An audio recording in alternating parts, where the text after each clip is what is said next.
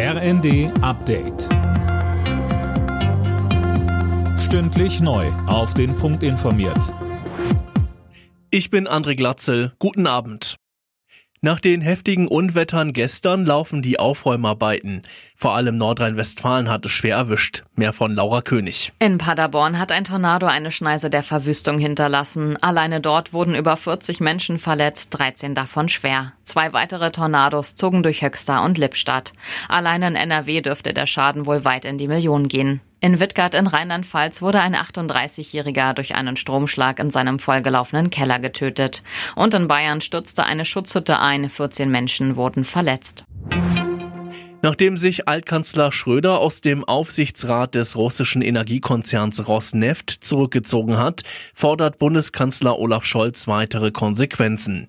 Schröder müsse von weiteren Posten zurücktreten. Aktuell ist der Altkanzler unter anderem noch als Lobbyist für die Gazprom-Tochtergesellschaften tätig.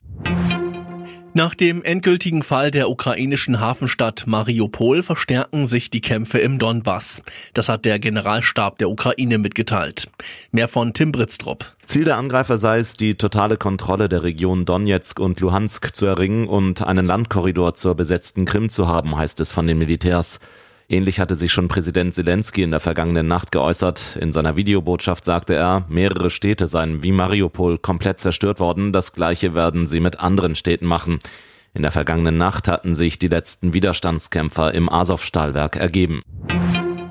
An den kommenden beiden Feiertagswochenenden setzt die Deutsche Bahn deutlich mehr Züge ein als sonst.